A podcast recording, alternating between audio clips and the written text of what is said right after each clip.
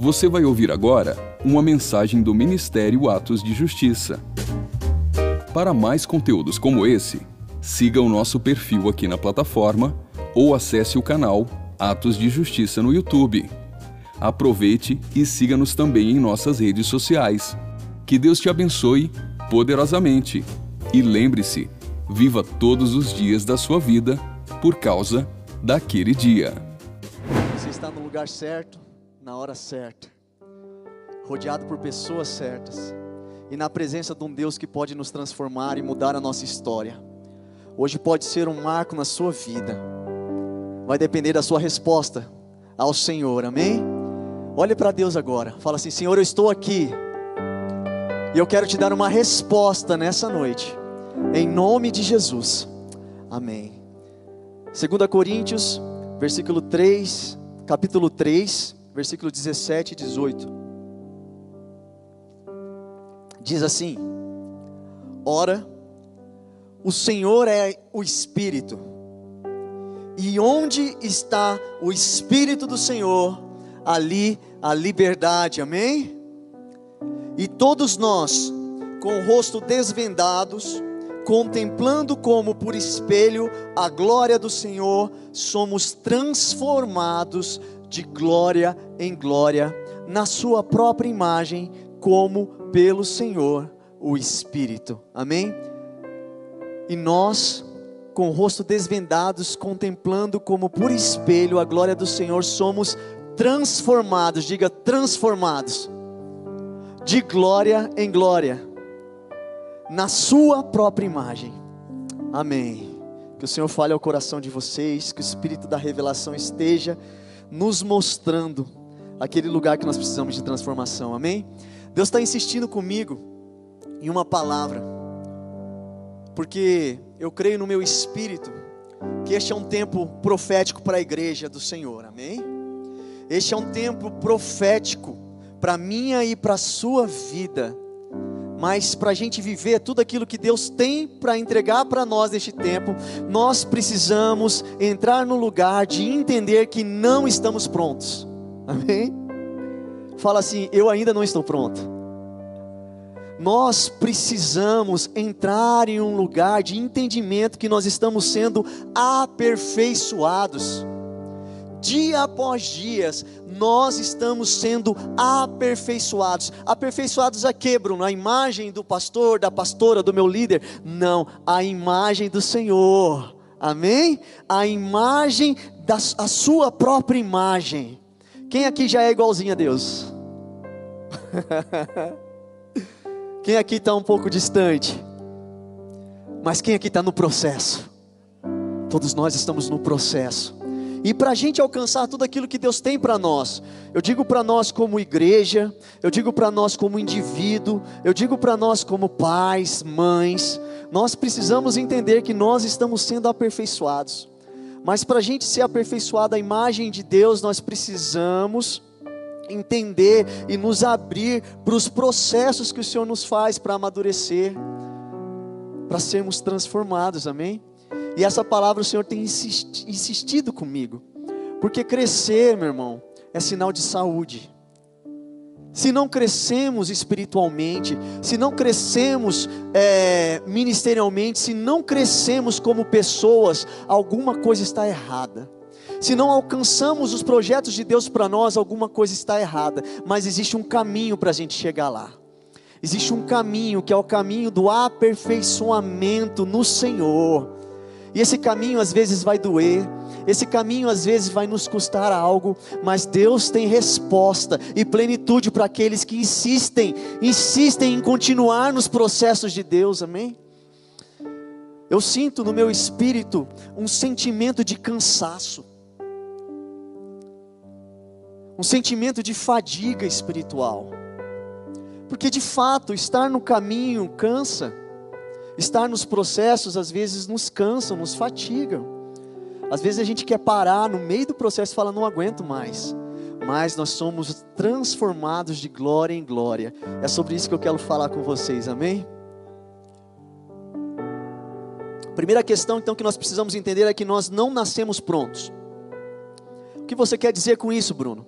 Que não basta nós nascermos de novo, amém? Quando você teve seu espírito regenerado, esse foi o começo de transformação da sua vida à imagem de Deus, pelos em Cristo, pelo espírito dele. Nós precisamos passar por um processo de conversão da alma. Nós precisamos passar por processos que o Senhor nos conduz a alcançar a, maturidade. Como Paulo disse, a estatura do varão perfeito, a completa varonilidade. Nós precisamos alcançar este lugar. E eu quero dizer aqui, desde o começo, que o problema não é a imaturidade.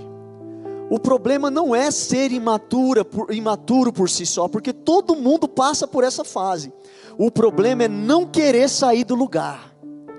O problema é não querer andar o próximo passo. O problema é não querer ser transformado de glória em glória.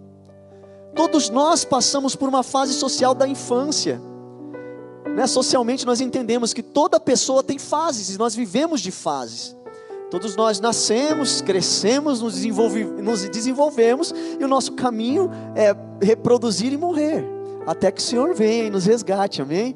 Mas todos nós vivemos processos, a infância é um processo, na infância nós temos uma perspectiva social de dependência, amém? Na infância nós temos que ser nutridos, alguém tem que nos alimentar todo dia. A, a, a, infância nos fala dessa característica da dependência. Nós somos alimentados, sustentados por outras pessoas. O parâmetro da infância é sempre o outro. Um bebê, ele sempre vai depender do outro, então o parâmetro é sempre o outro.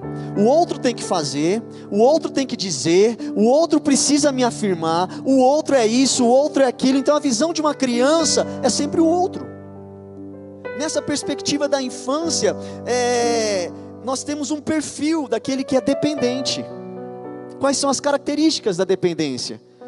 Sempre depende de alguém para coisas elementares na vida. E essa mesma característica social que nós temos na infância, nós carregamos na vida espiritual.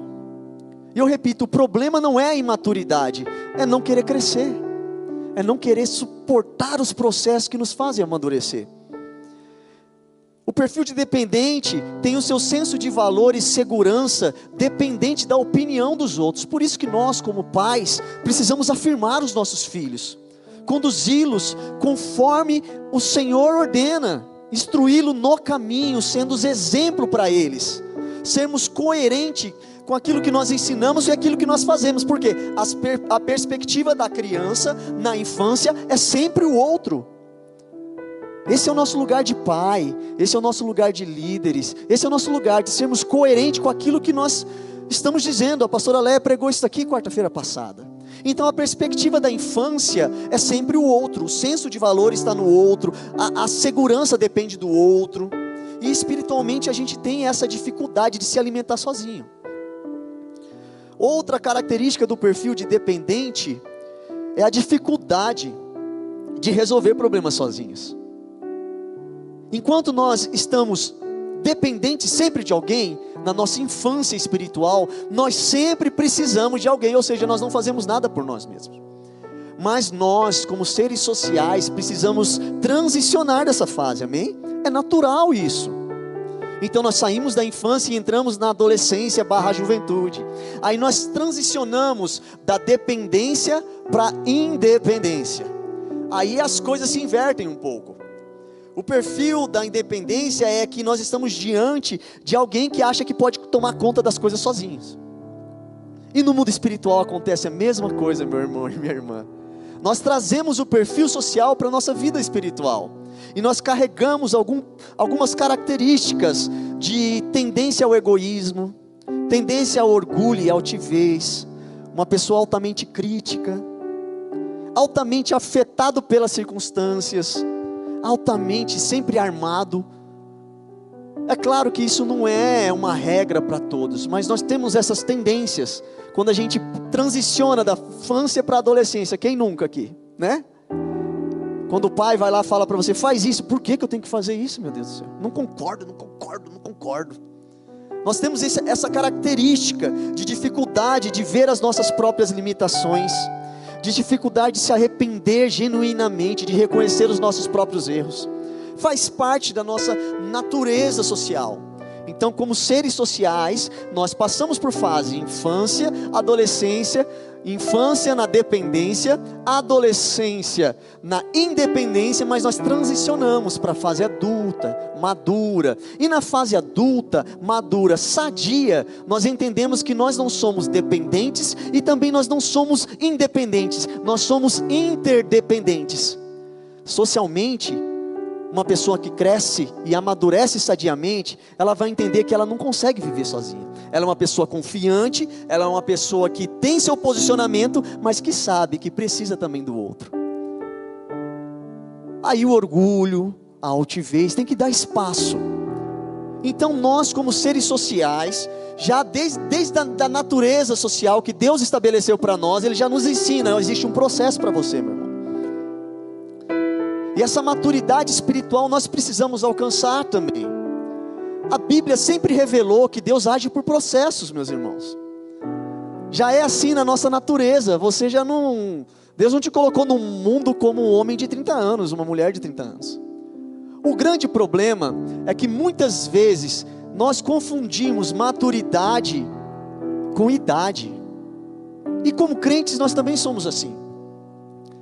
Por isso que nós vemos crentes com 10, 5 anos vivendo coisas extraordinárias, e talvez alguns com 40, 30 anos, e ainda não chegaram neste lugar de alcançar as promessas de Deus, alcançar tudo aquilo que Deus reservou, toda a plenitude. Por quê? Porque a idade passa, mas a maturidade precisa dessas transições, e Deus usa de circunstâncias para transicionar a gente. Sabe? A Bíblia inteira nos fala de processos, desde a criação. Irmãos, pensa comigo. Deus não poderia fazer o mundo inteiro num piscar de olhos? Não podia? Responde para mim, pode ou não pode? Mas Ele escolheu nos ensinar desde a criação que a vida é feita de processos. Primeiro dia, segundo dia, terceiro dia, quarto dia, quinto dia, sexto dia e no sétimo descansou.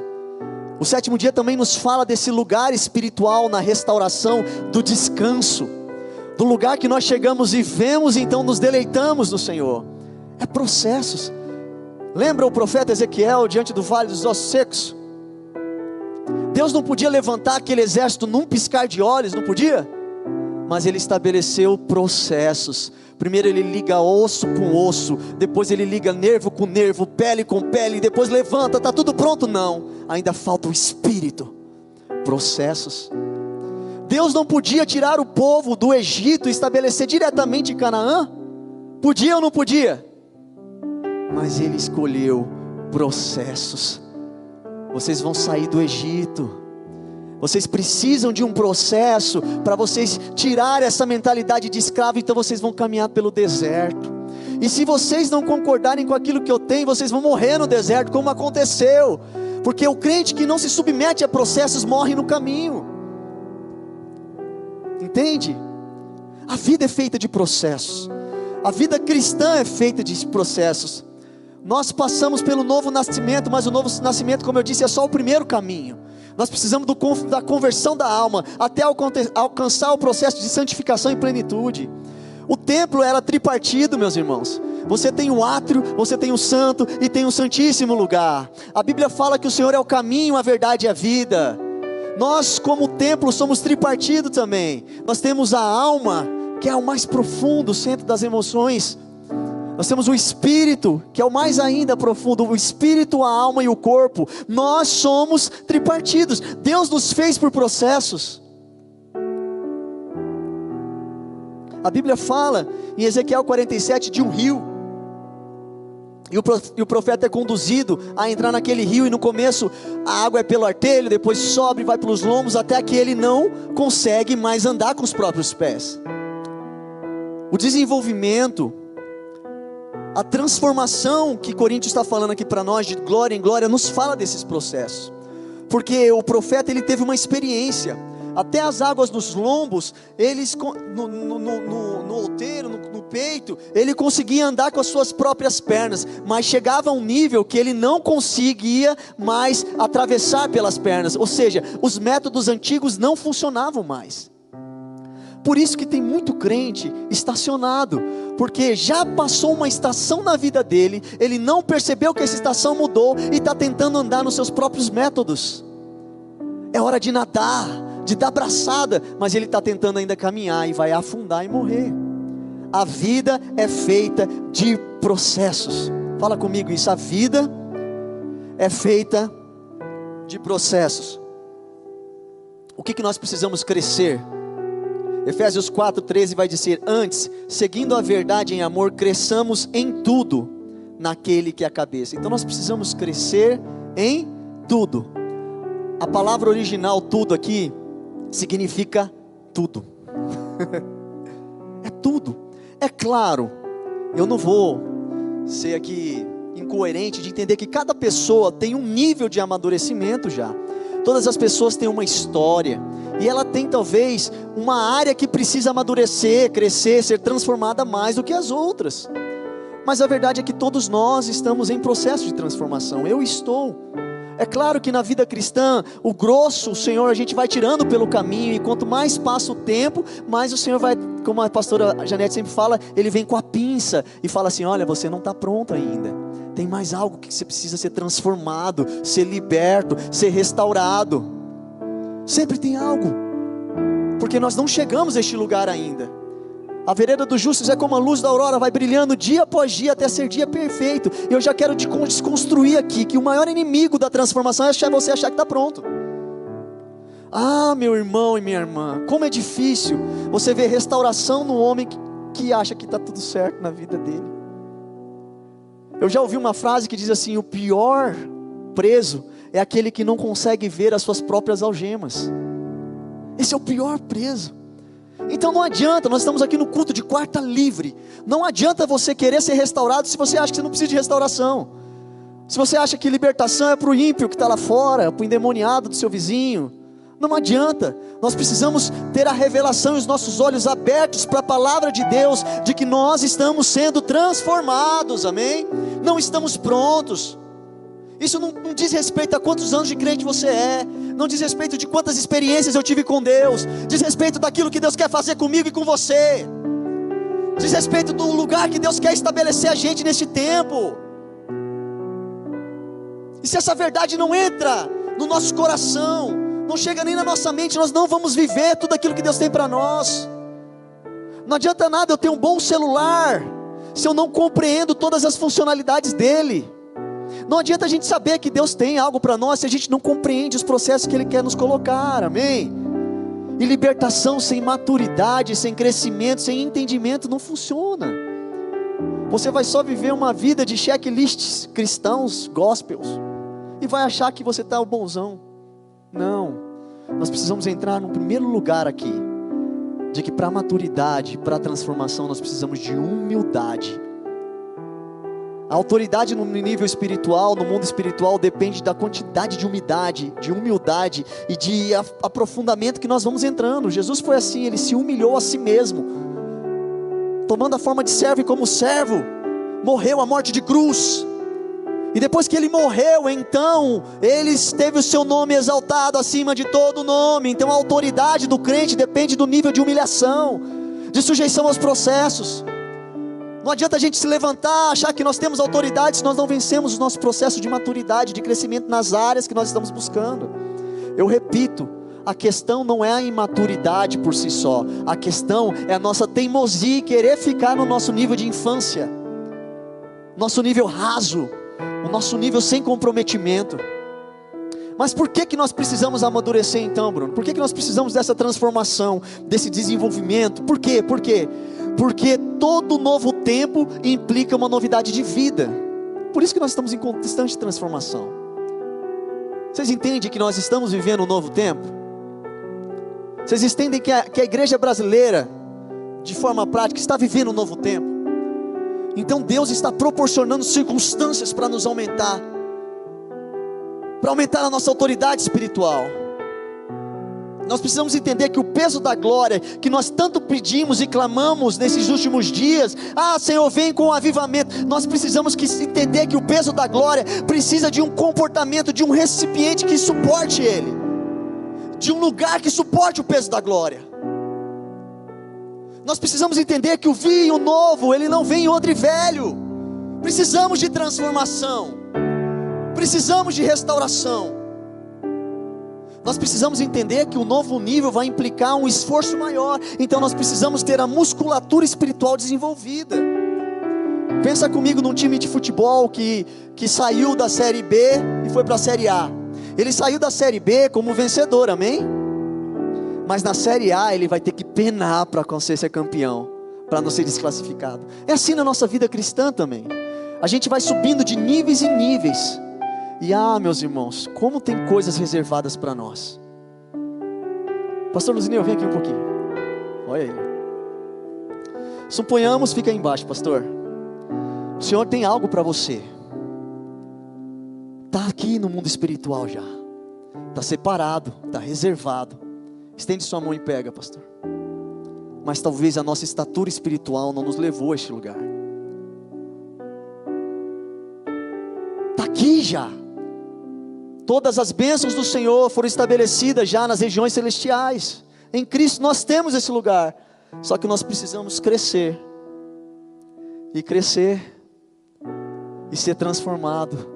E se apropriar daquilo.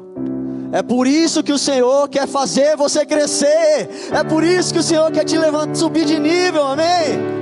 Está tudo aqui. Nós precisamos alcançar esse lugar, igreja. Quem quer? Então vamos. Ah, meus irmãos, no mundo espiritual eu vejo bênçãos neste lugar. Talvez você chegou aqui angustiada, buscando algo de Deus, está pronto já. Eu digo para você, já está pronto. Só que o Senhor não entrega promessa para crente maturo. Filhos imaturos não tocam herança. Quais são as implicações que a maturidade traz? Coisas que nós não podemos confiar às crianças. Um carro, por exemplo. Você não pode entregar a chave do carro para uma criança. E carro nos fala de direção, de comando. Ah, meus irmãos, como quantos quantos querem um lugar de direção, de provisão na vida. Eu quero eu quero conduzir bem minha casa, eu quero conduzir bem meus filhos, eu quero conduzir bem os meus meus ministérios, mas está imaturo. Direção. É tão espiritualmente perigoso. Pessoas imaturas com posição de liderança é tão destrutivo, destruidor. Nós precisamos crescer, amém? Coisas que nós não podemos entregar para crianças, remédio.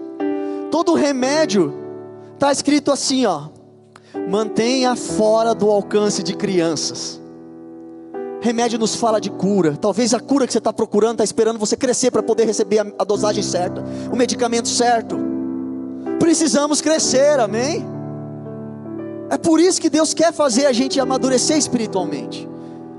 Por isso que Ele quer nos transformar de glória em glória.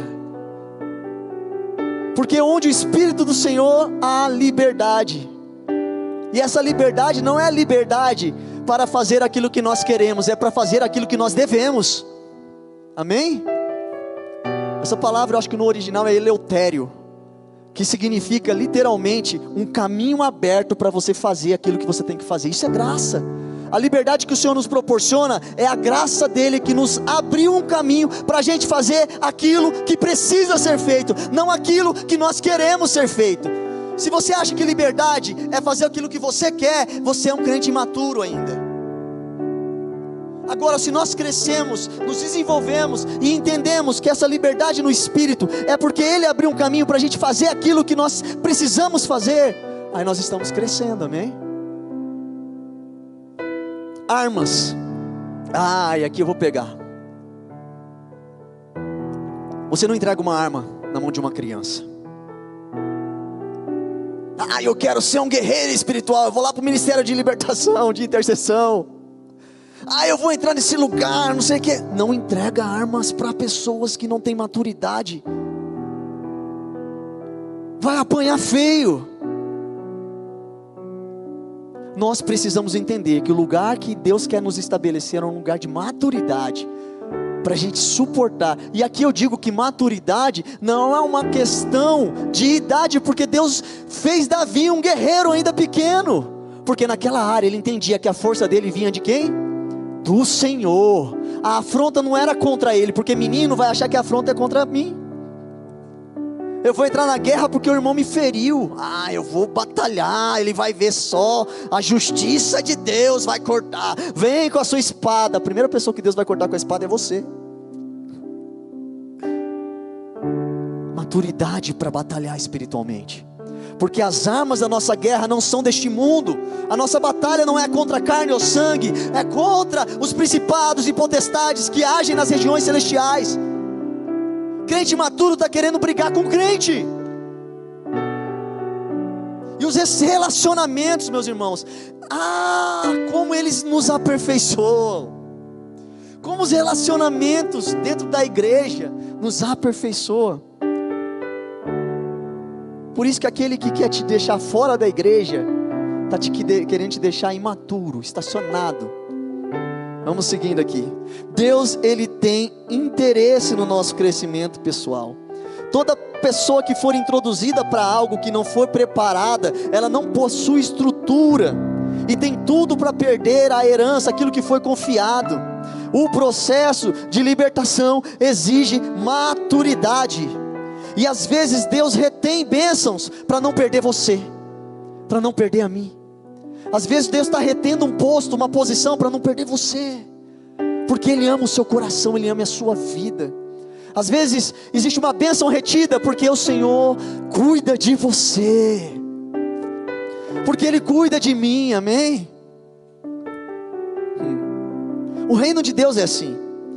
A palavra diz lá em Marcos 4, 29: quando o fruto está maduro, logo mete a foice, porque é chegada a ceifa.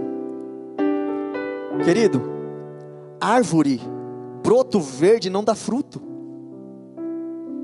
Talvez você por anos está olhando para o lado, em determinada área da sua vida, e está falando: cadê o fruto, Deus? Eu não estou vendo. Não é porque ainda você não chegou naquele lugar, mas talvez porque você naquela área ainda é um broto. Precisa ser aperfeiçoado, amém? Tantos homens que foram aperfeiçoados para alcançar a promessa, lembra de Abraão? Ele tinha uma promessa eu vou fazer de você uma grande nação. Mas a primeira direção de Deus para Abraão foi: sai da tua terra, da tua parentela. Amadurecer, crescer, nos fala de desenvolver. E o que é desenvolver, Bruno? Desenvolver é você deixar de se envolver com aquilo que estava passado. Amém? É você deixar aquilo que às vezes é até de Deus para a sua vida, mas foi para a estação passada. Ah, Bruno, mas eu tenho que desligar das coisas que Deus às vezes tem, até as coisas que Deus te deu, meu irmão. Lembra de Moisés? Moisés, Deus falou para Moisés assim: Moisés, fere a rocha. Ele feriu a rocha, mas a estação mudou e ele feriu a rocha de novo. O que, que aconteceu? Ele pecou, porque a estação era outra. Ele precisava falar com a rocha. Nós precisamos ouvir e entender as estações que nós estamos vivendo. E desenvolver, meu irmão, ah, é uma grande chave para o crescimento. É se desembaraçar daquilo que já passou na sua vida. Entenda e discirna as estações de Deus para você. Isso é tão sério. Lembra? Deus falou para Abraão assim, ó: Eu quero teu filho, vai lá e sacrifica ele.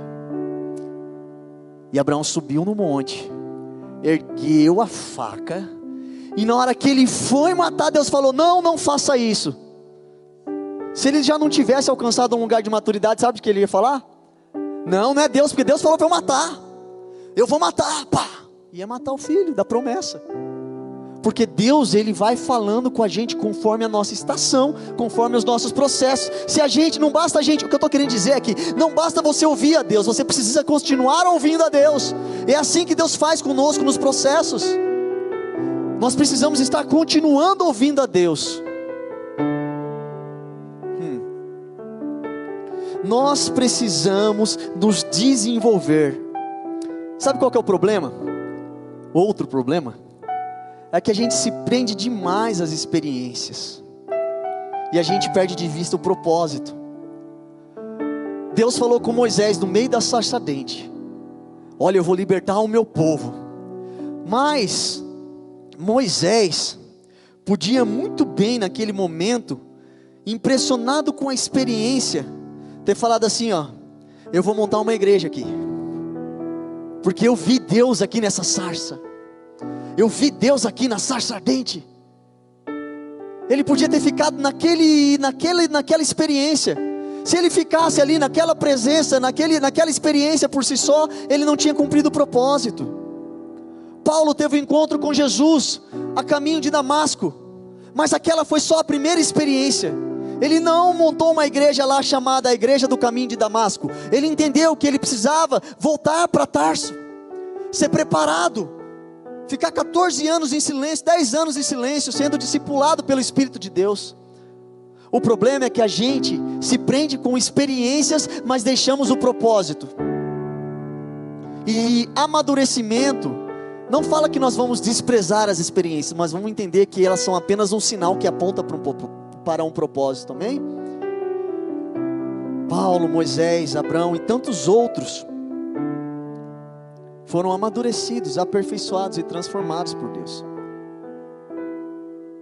Mas aqui eu quero chegar num ponto central aqui para nós hoje. O que eu sinto no meu espírito.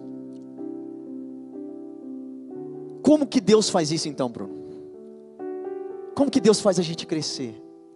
Como que Ele prepara a gente para aquilo que Ele tem? Tem várias formas. Deus ele nos prepara pela palavra, um alimento sólido que nos faz crescer. Ele nos prepara, como eu te falei, pelos relacionamentos. Mas eu quero te falar de uma coisa que Deus usa e é altamente pedagógica: a crise. Oh, meu Deus do céu! Como a crise nos aperfeiçoa e nos transforma. O problema é que a crise dói. E crescer dói, querido. Não é verdade? Quantos aqui têm filhos? Você lembra dos denominados saltos de desenvolvimento, que loucura! Lembra quando começou a nascer o primeiro dentinho? Lembra das dores dos ossos esticando? Todo o processo de crescimento produz um certo nível de desconforto. E ele vai produzir, Deus às vezes produz situações de crises, outras vezes Deus usa circunstâncias de adversidade para nos promover. Às vezes Jesus vai estar no seu barco no meio da tempestade, como foi com os discípulos. Às vezes Jesus vai estar lá do monte orando, olhando os discípulos apanharem dos ventos lá de longe. Porque os discípulos passaram por essas experiências de ventos contrários, de adversidades, mas as adversidades promoveram eles. Lembra de Pedro? Os discípulos estavam, eu gosto muito dessa, desse trecho da, da versão da, da, Bíblia, porque ele nos fala de um processo de restauração de Pedro do orgulho. Os discípulos estavam discutindo entre eles quem era, quem era o melhor, quem era o maior, quem. De certo, Pedro estava falando, cara, eu que tenho a revelação. Fui eu que falei para Jesus, mano, tu és o Cristo, eu que sou o cara. E naquele contexto de conversa, sabe que Jesus disse para Pedro? Pedro, eu imagino Jesus falando para Pedro: Pedro, o diabo te procurou para te sanar, te cirandar, para te peneirar como trigo. Processo de Deus. Deus falando para ele, disse também o Senhor: Simão, Simão, eis que Satanás vos pediu para vos peneirar como trigo. Interessante, sabe o que Jesus falou para Pedro? Pedro, eu orei por você. Olha que bênção, Jesus orou para Pedro, meu irmão. Cara, que doideira. E o que Jesus orou para Pedro? Interessante que Jesus não orou para que Pedro não fosse peneirado como trigo. E Jesus falou assim: Mas eu roguei por ti, Pedro. Aí Pedro abre um sorriso, para que a tua fé não desfaleça na provação. Eu imagino, Pedro. Então quer dizer que eu vou ser peneirado, Jesus? Quer dizer que você vai ser peneirado. Eu não pedi para que você não fosse peneirado, mas que a sua fé se fortaleça, não desfaleça, porque você precisa crescer, Pedro. Porque mais para frente Deus falou para Pedro: Pedro, vai lá e você vai ser um pescador de homens. Você vai ser um grande homem. E Pedro passou por esse processo de desconstrução do orgulho, meu irmão. Jesus não livrou ele da angústia, porque o orgulho dele fez ele falar em o temperamento sanguíneo dele fez ele falar: Jesus, eu vou contigo para onde você for. Ah, deixa comigo, bate no peito, eu estou contigo. Mas na primeira hora ele negou Jesus. E processo dolorido foi. Tanto é que um dos primeiros discípulos que Jesus apareceu foi para ele. Jesus teve que curar Pedro, porque ele passou por um processo de peneira profunda. E o diabo andou ele, peneirou ele. Mas Pedro saiu daquele processo um outro Pedro. Tanto que Pedro. Ai meu Deus, eu, eu, eu coloquei esse versículo em algum outro lugar. Eu achei tremendo. O mesmo Pedro que foi transformado, ele teve a condição de dizer assim, em 1 Pedro 4, 12 a 16. O sofrer por Cristo é privilégio glorioso. Pedro falando isso, meu irmão, depois de ser peneirado. Amados, não estranheis o fogo ardente que surge no meio de vós, destinados a provar-vos, como se alguma coisa extraordinária vos estivesse acontecendo. Ou seja, não se espante se você for provado. Pedro estava falando isso porque ele viveu uma experiência de prova. Antes Alegrai-vos na medida em que sois co-participantes do sofrimento de Cristo, para que também na revelação de Sua glória vos alegreis exultando. Ou seja, se pelo nome de Cristo você é injuriado, olha Pedro falando isso, meu irmão. Um homem transformado, que cresceu, que foi transformado, amadureceu diante dos processos que padeceu, amém? Crescer dói, meu irmão, e eu sei disso. Cada um tem uma uma esfera de crescimento. Cada um está vivendo aqui circunstâncias que vai promover isso. Pode durar cinco, um ano, dez anos, até mais. Mas saiba que você não vai sair dessa circunstância um mesmo, dependendo da resposta que você vai dar para o tratamento de Deus. Não pare no caminho, é isso que eu vim dizer para você hoje. Não pare no caminho. E como eu estou um pouco literário, né? A última vez que eu preguei aqui, eu trouxe um, um trecho de um livro. Eu quero trazer um trecho de um livro, retirado do livro Beleza em Vez de Cinzas, da Joyce Meyer. Ele diz assim: essa parábola. Um casal, certa vez, foi a um antiquário e encontrou uma bela xícara de chá sobre uma prateleira. Eles a pegaram na prateleira, e falou: Vamos comprar essa xícara. Olha que xícara linda, toda transformada, bem pintada. Eles pegaram ela na prateleira e assim puderam vê-la mais de perto. Então disseram: Vamos comprar essa xícara maravilhosa. Subitamente a xícara começou a falar. Imagina a xícara falando. Lembra que é uma história, tá, gente? E a xícara falou. e sabe o que a xícara falou? Eu não fui sempre assim. Houve um tempo que eu era apenas um frio, áspero e descolorido punhado de argila. Um dia o oleiro me pegou e disse: Eu farei alguma coisa com isso. Eu vou pegar essa argila desformada, jogada, e eu vou fazer dela alguma coisa. Eu farei alguma coisa com, com isso. Então ele começou a me amassar, a apertar, a me enrolar e mudar a minha forma. E eu disse: O que você está fazendo, oleiro? Isso dói. Eu não sei se quero parecer com isso que você está me transformando, não, para. E a xícara disse para o oleiro, mas o oleiro disse para ela: ainda não. Mesmo assim, ele me colocou numa roda e começou a me girar, girar, até eu gritar: para com isso, eu estou ficando tonto.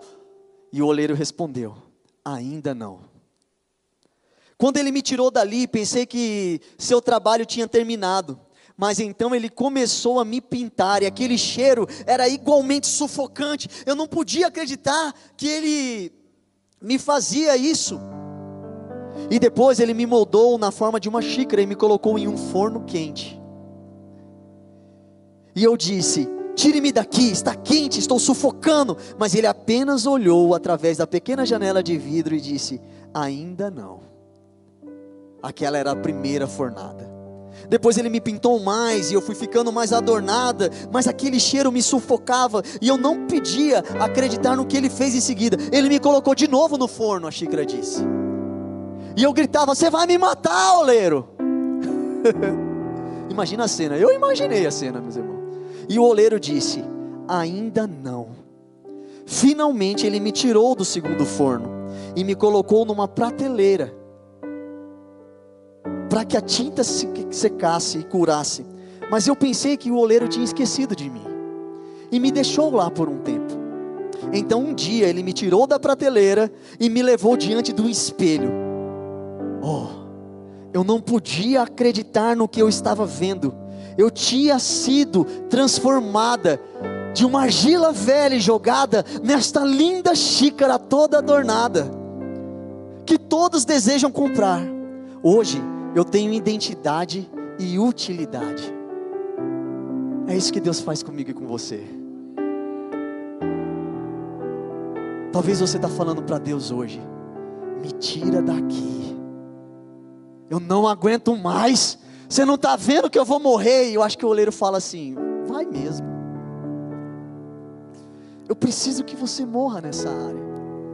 Porque eu preciso que você não se reconheça mais. Eu preciso que quando você olha no espelho, você saiba que essa obra quem provocou, provocou fui eu, não vem de você. Meus irmãos, como é bom você olhar para trás e você falar assim: Eu não acredito que eu era aquela pessoa. Eu não me reconheço mais como aquela velha argila jogada. Eu gosto muito, mas muito mesmo, do que está escrito em Isaías 49, se eu não me engano. Sim, o profeta diz assim: Ele fez a minha boca uma espada afiada na sombra de Sua mão Ele me escondeu, e Ele me tornou, ou seja, eu não era, mas Ele me tornou uma flecha polida, uma flecha limpa. E você sabe como que se faz uma flecha? Primeiro o flecheiro ele pega uma, um pedaço de árvore, de galho morto, porque um, um galho morto ele não é flexível. E depois ele começa o processo de limpeza da flecha. E sabe como que o flecheiro faz a flecha? Aquela flecha raiz, meu irmão. Não essas flechas que tem hoje em dia, mas a flecha raiz. Primeiro ele passa pelo processo da faca. Sai. Todas as imperfeições, todas as deformidades que vai fazer a flecha ser instável no caminho, ele vai limpando. Sabe qual é o segundo processo de limpeza da flecha? Ele vai passar a flecha pelo fogo. Para que se há alguma coisa verde viva nela, ainda precise morrer. E sabe qual que é o terceiro da, processo da flecha? E o profeta Isaías fala em Isaías 49: E ele me colocou na sua aljava. Ou seja, ele não foi lançado ainda. Assim como aquela xícara da história foi colocada numa prateleira, talvez você já passou por, por processo da sua vida e você está apenas na aljava do Senhor, esperando o momento que o arqueiro vai te pegar, vai falar: Ele está pronto agora. Agora é hora de ele alcançar o propósito da sua existência. Então eu quero dizer para você: não pare. Talvez você esteja cansado eu estou largado nessa aljava. Oh, essa faca está doendo. Talvez você está dizendo: esse forno está quente demais, eu vou morrer.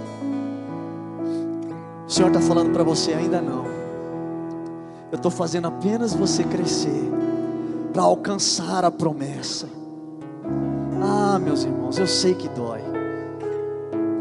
Não é fácil, como eu disse, cada um tem sua história, cada um tem seu nível de crescimento, a área que precisa amadurecer, a área que precisa ser transformada. Mas deixa eu te dizer uma coisa que o Senhor falou para mim quando eu cheguei aqui, estava ali sentado. O pastor começou a orar, a ler Salmos 18. O Espírito Santo falou para mim: continua a leitura. E ele falou: é aqui, Salmos 18, versículo 28. Pega essa palavra no teu espírito. Tu, Senhor, mantens acesa a minha lâmpada o meu Deus transforma em luz as minhas trevas. Com o teu auxílio, é com o auxílio de Deus que você vai passar por esse processo. Com o seu auxílio, eu posso atacar uma tropa. com o meu Deus eu posso transpor muralhas.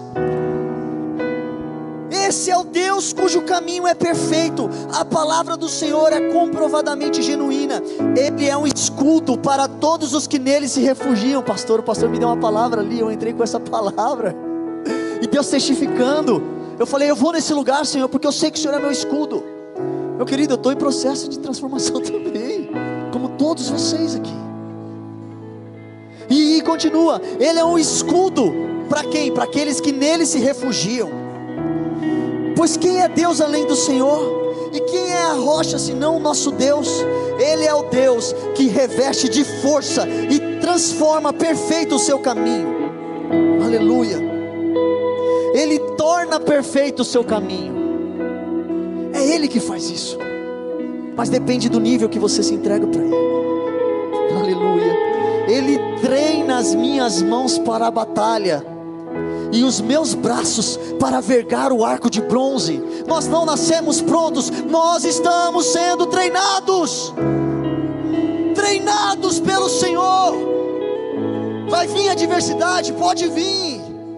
Mas eu quero dizer, não pare. Não saia do forno, não fuja da faca. Persista. Persista. Vai valer a pena tu me dás o teu escudo de vitória e a tua mão direita me sustenta.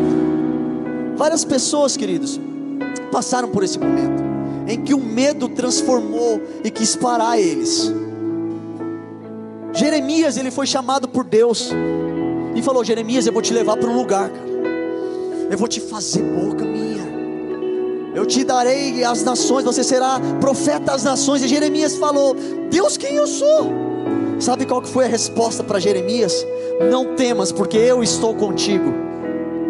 Moisés também foi chamado por esse processo de amadurecimento e transformação. E ele falou: Quem sou eu, Deus? Sabe qual que foi a resposta de Deus para Moisés? Meu Deus, disse Deus para Moisés: Certamente eu serei contigo. Para Josué, Josué falou: Josué, Deus, como que eu vou continuar esse caminho? Porque você vê como, você vê como que Moisés é. Moisés é íntimo do Senhor. Quem sou eu, Josué?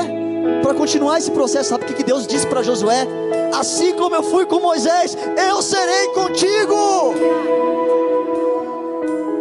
Sabe o que Deus disse? Que o anjo disse para Gideão, quando Gideão foi chamado para libertar o seu povo: O Senhor é contigo.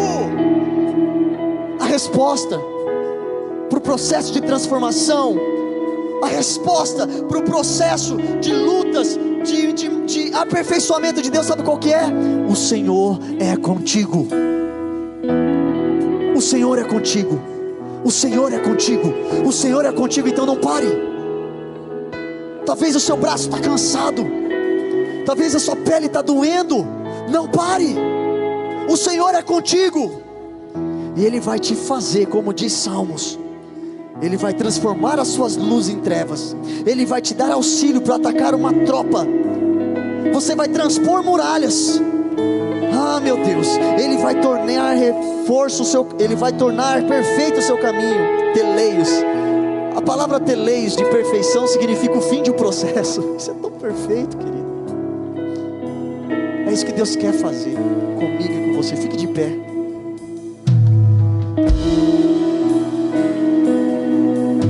uma unção de força nessa noite. Meus irmãos, eu fui exprimido hoje o dia inteiro.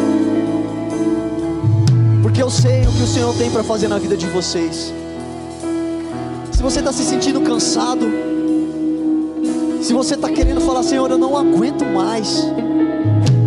O Senhor está colocando um escudo diante de você agora e vai te revestir de força nesses processos. Ele tem um propósito para a sua vida. E Ele não desiste de você. Ele não desistiu de você.